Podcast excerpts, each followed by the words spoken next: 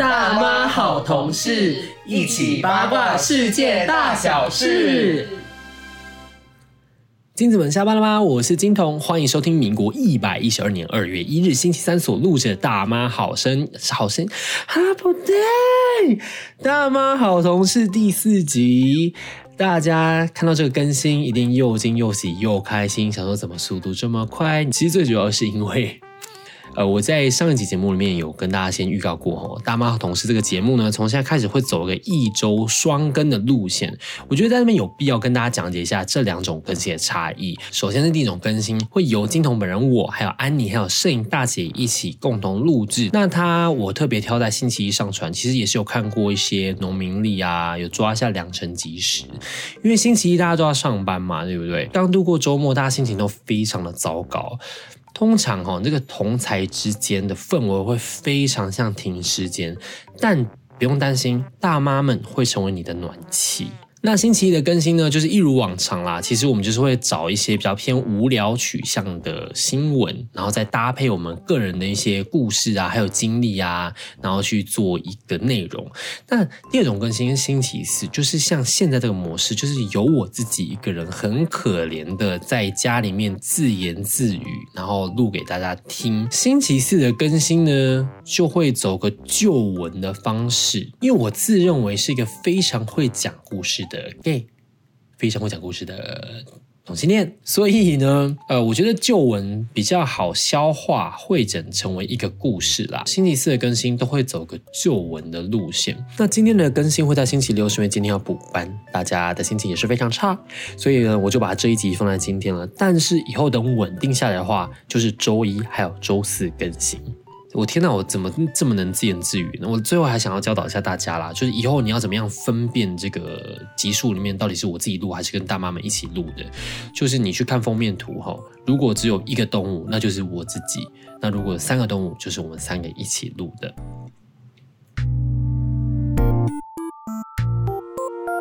我自己定掉二零二三年，就是我的人生冲刺元年。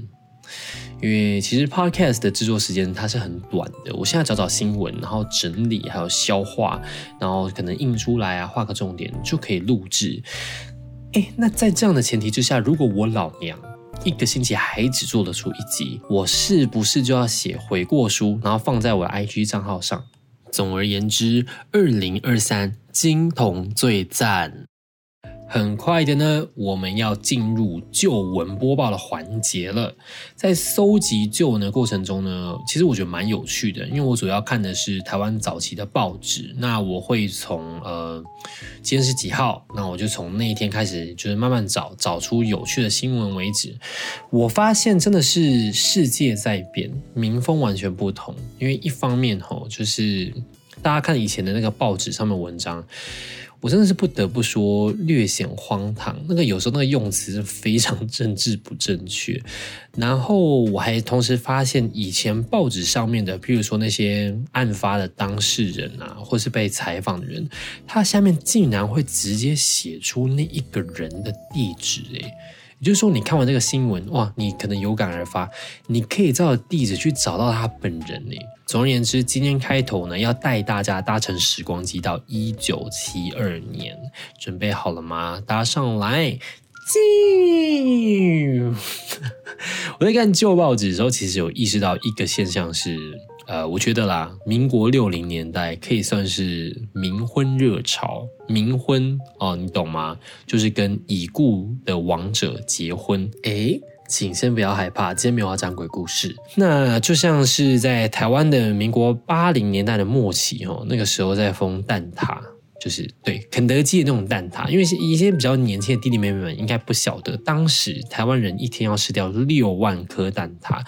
那想当然的风潮一过，蛋挞店全数倒光，否则历史将会改写。光客今天来台湾买的就不会是凤梨酥，而是蛋挞。我们甚至还因为这样子的一个风潮，还创造出了一个词，叫做“蛋挞效应”，就是形容呢来得快去得也快的风潮，就对了。就像前阵子台湾大街小巷不是都被那个夹娃娃机给占据吗？那我们人生中其实就是有非常多的这种蛋挞效应的事情在发生。但民国六零年代呢，我跟你讲，蛋挞效应就是冥婚。为什么会这样讲呢？因为我自己在呃查新闻，然后我在依序输入关键字，我发现呢，民国六零年代左右冥婚的新闻标题是特别多的。当然我是开玩笑啦，就是冥婚并不是沦为蛋挞效应，但在当时真的报纸上面会有非常非常多人鬼联姻。刚好嘛，因为最近有搭上那个我自己认为是票房应该会非常好的国片，关于我和鬼变成家人的那件事。他这个电影就是在讲同性恋冥婚。好，我废话不要太多，再光开个头就十分钟，到底在干嘛？回到民国六零年代呢，我保证，我现在只是当乡野奇谈在跟各位听众们分享哈，因为我相信有很多听众朋友们其实会感到害怕的。预防针我已经帮各位打四剂了，好不好？接下来新闻绝对是只有好笑，没有恐怖，也不一定好笑啦。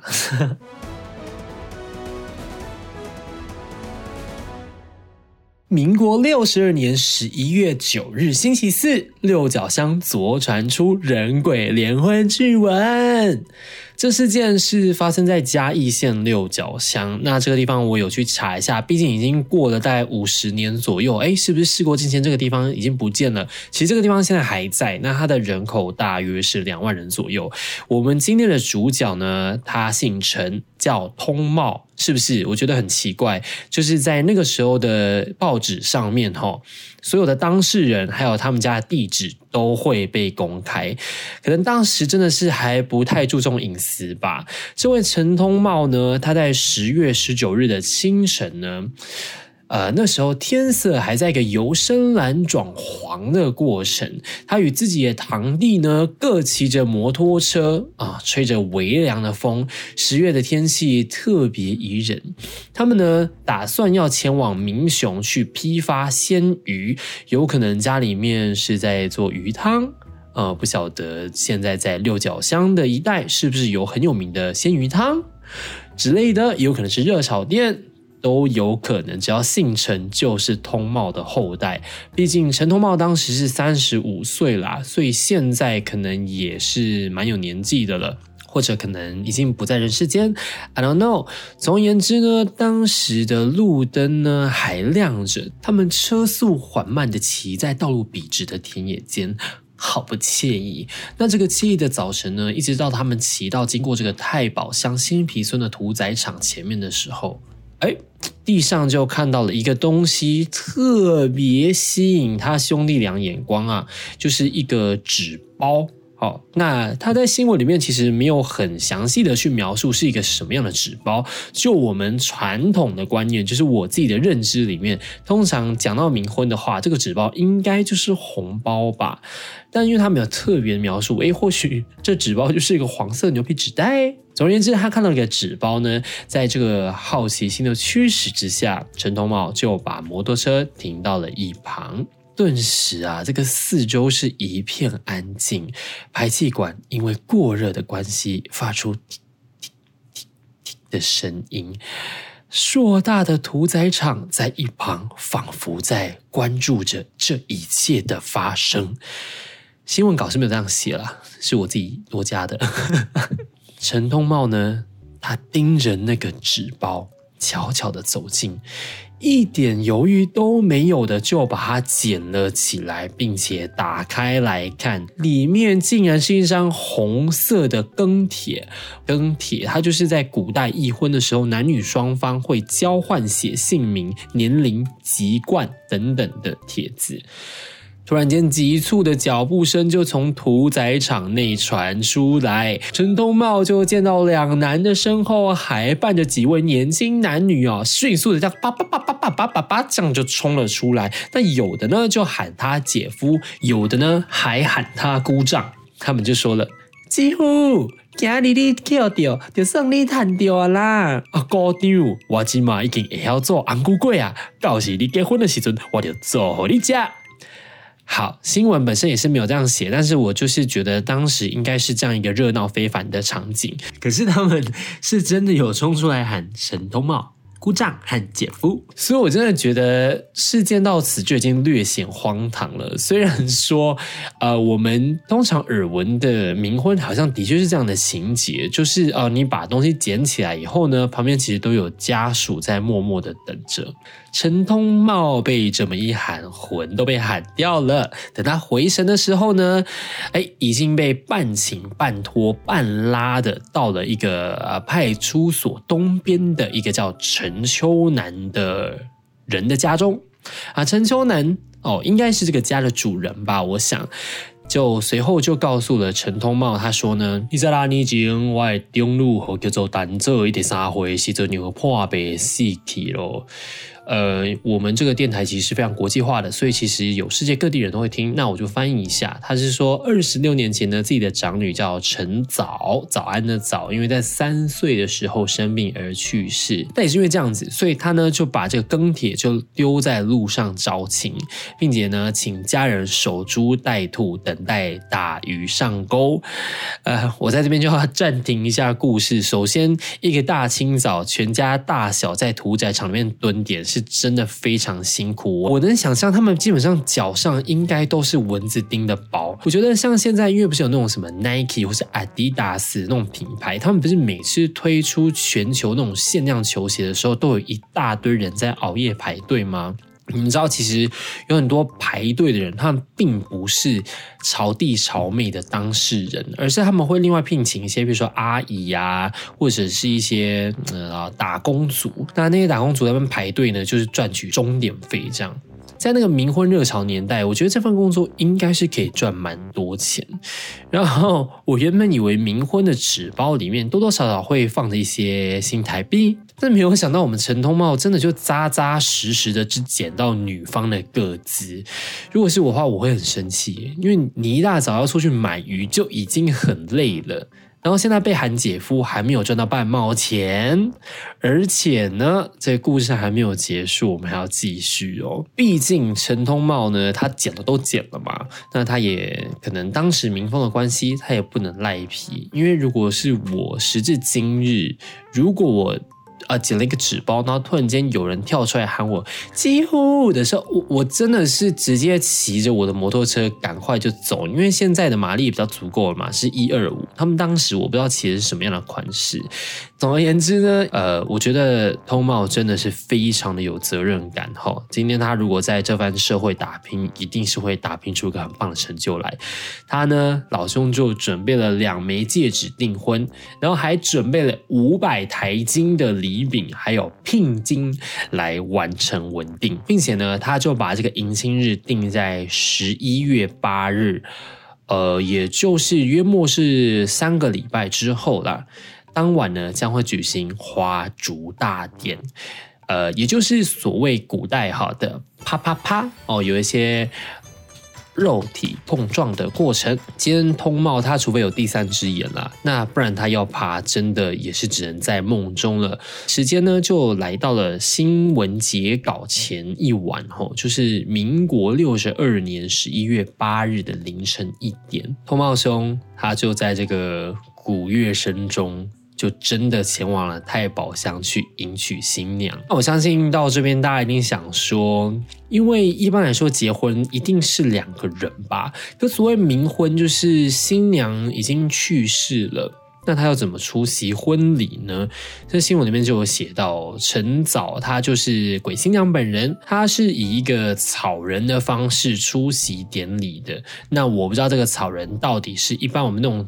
扎草人的那种下降头的小草人呢，还是是一比一等身的草人？我们通茂哥在这次的婚礼当中，哦，就是娶了一个草人回家，然后新闻还写说，当晚一片喜气洋洋。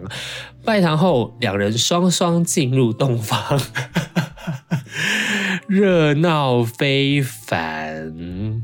这个草人呢，对，可能也可以算是一个比较古早味的性爱娃娃吧。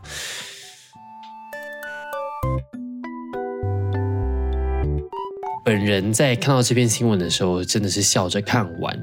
当然，因为著作权的关系，其实事件我都有经过另外的润饰啦。那我相信作者本身应该也是笑着打出这篇新闻来的，因为文章中有些许段落其实有点戏谑之余呢，新闻标题上也写着“人鬼联姻趣闻”。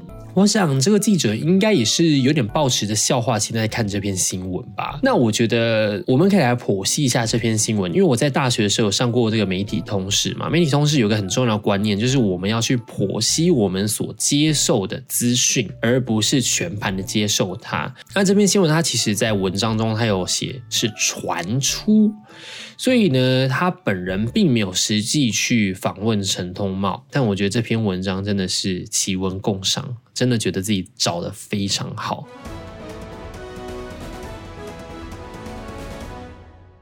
取到一个木头，假装竟被骗走，机车失窃，接出人鬼联婚，雨夜大亨招个木匠东床。嗯，这个新闻它是发生在民国五十九年七月二十三日的星期四。那这个新闻，如果你看它标题，你可能会不太懂是什么意思，因为我看了两三次，我也不懂到底在说什么。因为我觉得五十年前的用语是真的有差了哈。这个事件呢，它是发生在高雄市的前金区，也就是现在的汉神百货和中央公园所位在的区域。那它事件的开端呢，是由一件机车失窃的案子所开始的。我。我们这则新闻的男主角呢，名字就叫做林正孝。某天下午，他就在家里面闲坐着，然后坐着坐着呢，忽然间自己的家义籍朋友廖进发就前来拜访他。两个人呢，因为都是木工，所以相谈甚欢。哈，聊着聊着，他们就突然间觉得，嗯。好像不是这么有趣，不够有趣。我们想要去点更刺激的地方，那他们就觉得说，哎，不然就去叫做新波列罗的咖啡厅玩乐。嗯，我实在是不太晓得所谓咖啡厅玩乐是什么意思啦。要去玩烘咖啡豆吗？还是要一起叫进咖啡的拉花？但他们呢，总之就是骑着一台九十 CC 的机车就出去玩了。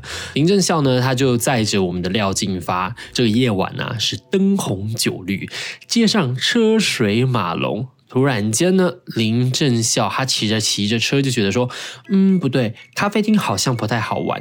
嗯，对，我就说了，到底你去咖啡厅要玩什么？我在想，他的咖啡厅可能是指一些特种行业的咖啡厅，有类似茶室这样子吧。所以呢，林正孝他就提议说，那不然我们就去喝一杯来解闷嘛。呃，民国五十九年，酒驾管制还没有这么严呢，想要骑车喝酒都仿佛没事般的，直接这样大喇喇的写出来。所以呢，他们就骑着车来到了一个位在九如二路的摊贩。大吃大喝，我觉得喝这边最好笑的是，新闻还写出来他们喝了些什么。他们喝的是宝利达 P，好不欢乐。那喝了几杯以后呢？廖进才来重点哈，前段的新闻稿明就说男二的名字叫廖进发，但我不知道为什么喝完酒以后哦，新闻稿上面就变成廖进才了。可能他们两个之间在喝酒的过程中，吼有提议说要改名字，所以到新闻的后段呢，原本的廖进发，哦名字就变成廖进才了。哦，总而言之，廖进才他忽然就提议说啊，那不然这样子，我们去看朋友玩牌。然后呢，他随后就说：“哎，可是你个林正孝，我看你喝了几杯宝利达 P，好像注意力不太集中。不然这样好不好？我骑车载你。”哈，于是林正孝呢，他就不疑有他的，让廖进才骑机车了。啊，骑着骑着，当他们一同抵达朋友家的时候呢，林正孝就下车。哎，一下车就看到自己的后啊，低廖进才转身一溜风，车就骑走了。啊，油门直接锤到底。林正孝就想说：“Oh my god，是要去买更多保利达 P 吗？这么着急啊？”好，也不管了，因为我就想看今天朋友到底赢了多少钱，所以呢，他就进屋去看朋友玩牌了。啊，没想到这个牌都打四圈了，廖进才都还没有把车骑回来。我们的男主角呢，他这个时候才开始觉得说：“啊靠腰啊，我是不是被骗了？”他老兄呢，马上就去警局报案。可报案的时候，林正孝他就跟警察说：“哇，一台奥拓巴是贵啊，够给一警哦，得二 A 不以后我给证。”那意思就是说我那台摩托车呢，它是几个月前第二个老婆给他的嫁妆。警察这个时候就皱眉头喽，眉头差点皱到抽筋哦，因为呢，林正孝他登记的大老婆你还没有离婚，怎么可以有第二个老婆呢？这样就是触犯所谓的重婚罪。啊，我们男主角就着急喽，他想说啊啊啊啊！哦，不行不行不行，挖出来第二个某，一起木头人。哦，我说一二三，木头人再不表白就跟你冥婚。他现在指的是第二个老婆，其实是冥婚来的。哈，从此以后，这个传奇故事。就被揭开了。原来林正孝他在数年前在台南的南昆生五年千岁庙烧香拜拜的时候，哎，我跟你们讲，这间庙它现在还在，而且是一间非常非常壮观的庙。肯定如果大家有机会去逛一逛的话，请务必想起这一则故事，好吗？林正孝他拜拜到一半，突然间那个佛祖就降下了一个 inspiration，一个灵感给他。佛祖就跟他讲说呢。你林正孝跟高雄市鼓山区的一位渔业大亨王文章的大女儿有三世姻缘，应该要结婚哦。林正孝惊呆，他觉得哦，我自己我是受宠若惊，不但是佛祖开示，还是渔业大亨的女儿，实在是五告赞。可是这奇怪的地方是哦，其实这位渔业大亨王文章，他在同一个时间也得到一家庙宇的神明指示说，你的女儿跟林正孝有前世姻缘，如果不跟他结婚，他的亡魂就永远不能得到安慰。于是这个渔业大亨哦，他就透过媒人找上林正孝来谈论这个婚事。我觉得这个媒人也真的是神通广大，就好似征信社，好不好？想找到人就可以找得到人。可是呢，他们找到林正孝以后，发现，Oh no！啊，林正孝穷光蛋。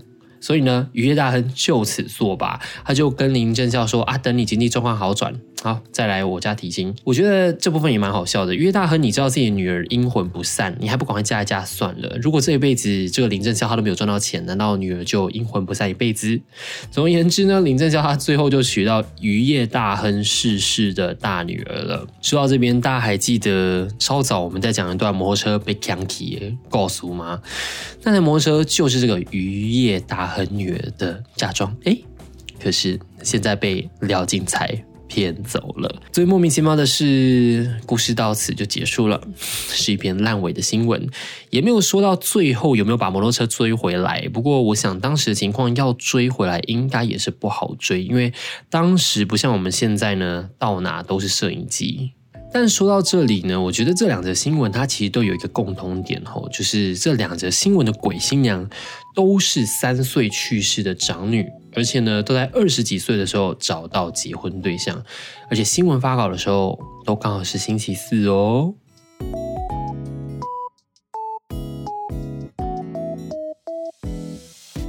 这让我想到我幼稚园的时候的一个故事。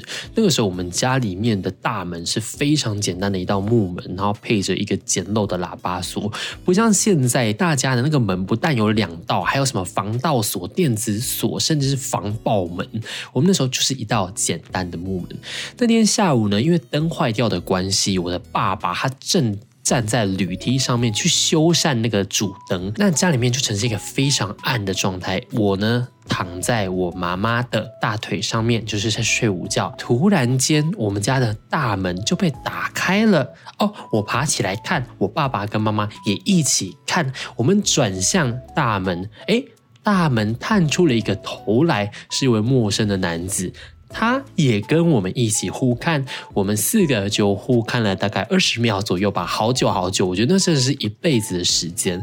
然后那位陌生男子就突然说：“啊，不不不好意思，我走错了。”我就只想请问一下，到底多么的粗心大意会走到别人的家来？难不成是被某型那看给吗？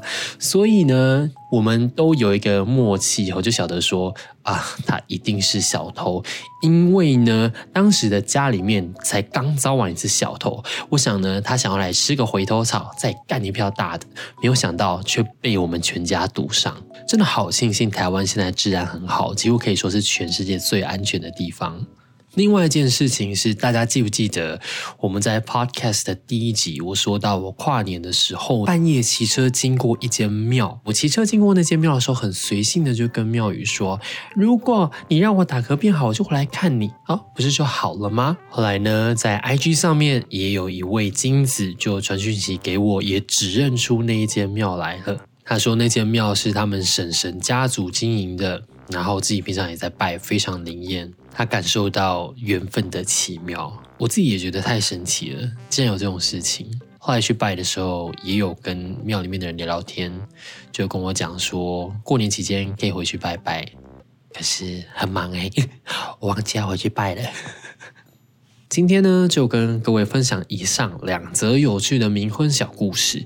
其实，当然，冥婚还有非常非常多古代新闻，因为就像我所说的嘛，当时可是冥婚热潮哦。不过，你们知道吗？其实，冥婚这样子的习俗，在古代的周朝就被认定是。陋俗，所以就被下令禁止了。没有想到，在将近三四千年后，我们还是继续这样子的习俗。我自己觉得啦，换一个角度想，这其实是华人的一种浪漫，因为我们就在想着人去世了，但我们还是会希望单身的那个人能够有一个好归属。所以，你有找到自己的归属了吗？我们在人生中不断的寻寻觅觅，要找到一个对的人是真的非常难。说到感情，通常要不是结婚就是分手嘛。如果没有步入婚姻的话呢，这边有一个有趣的数字要跟大家分享。根据统计呢，台湾人平均交往三年内就分手的人占半数。所以呢，如果你三年内就分手啊。那也是蛮正常的事情，因为爱情长跑是真的非常难。我在阅读冥婚新闻的时候，就时不时有看到一些比较悲伤的新闻啦，像是什么交往中情侣殉情，然后一方为了安抚逝去的另外一半呢而举行冥婚的新闻。其实彤彤觉得分分合合在人生中是很正常的事情，特别是我们现代人交友软体一打开，每一个人一定就是同时放线跟非常多人在聊天，所以如果嗯，你可能被冷落了，或是哦，你可能被分手了。其实我觉得也没有什么好难过的。在我们的人生中呢，我们平均会遇到八百万个人，一定会有更好的人在等着你。我们八百万人只算单一性别，所以我们除二好了，所以至少就有四百万个人可以挑选。那如果你是双性恋的话，就更好了，因为八百万个人都可以挑，是不是很赞？但如果你还是觉得哦，我好执着于眼前这个人，眼前人我就是很喜欢他，就是独一无二，其他人我都不爱，没有关系。那你就试着这样想，人生还很长，或许你们只是现在都还没有准备好，你呢就好好过生活，让自己变得更棒。某一天，说不定你们还会在某个未来碰上对方，而且到时候你们两个也都准备好了，那我们未来再来爱个轰轰烈烈也不迟哦。这让我想到谁？大 S 跟具俊晔，你看他们相隔这么久，最后是不是还是相相聚了？所以呢，加油好不好？但是不要误会哦，我不是叫你苦等对方，我只是想说哈，人生还很长，眼前的遭遇真的没有什么大不了的。这也是为什么我觉得看这些旧闻其实很有趣。你看，他们都是六十年前的新闻了，我们把时间轴拉长来看，其实很多遭遇的事情都是很微不足道的。就像今天星期六要上班真的很烦，可是今天过去以后，其实我们也不太会去想哪一个周六我们家过班，所以呢，记得要好好生活。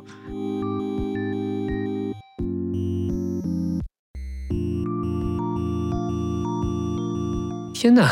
这电台根本就疗愈知识系啊，全台湾就这一个而已吧。最后还是要告诉大家，宁可信其有，不可信其无。有各式各样的习俗，我们都尊重。今天的这一集 podcast 就到此结束了。希望大家明天呢是星期天，要过得开开心心。好的。请你记得，如果你喜欢这样子一个催眠、舒适、感性的声线的话，礼拜四要记得收听《大妈好同事》。如果你喜欢大家喧闹聊天的热闹的话呢，请收听礼拜一的《大妈好同事》。不过我这边给你个建议，就是每一集都要收听。然后，无论呢，你觉得这个电台好听或是不好听，请给我五星好评。就像是我所说的，为什么我现在那么拼？因为我找了另外两位姐妹一起来做这个 podcast。但我看他们现在这样子哈，爱做不做，新闻爱找不找。尤其是安妮，三集 podcast 里面有两集她都没有找新闻，我们都已经要开录了，当下才在找。我现在如果不拼一点，多录一些集数。我想他们两位应该做不久吧。以后大妈好同事的封面图就只有我一个人了。所以无论您现在在收听的是哪一个平台，请记得到平台上面给我五星洗脸，快拿五星洗我脸以上。再见。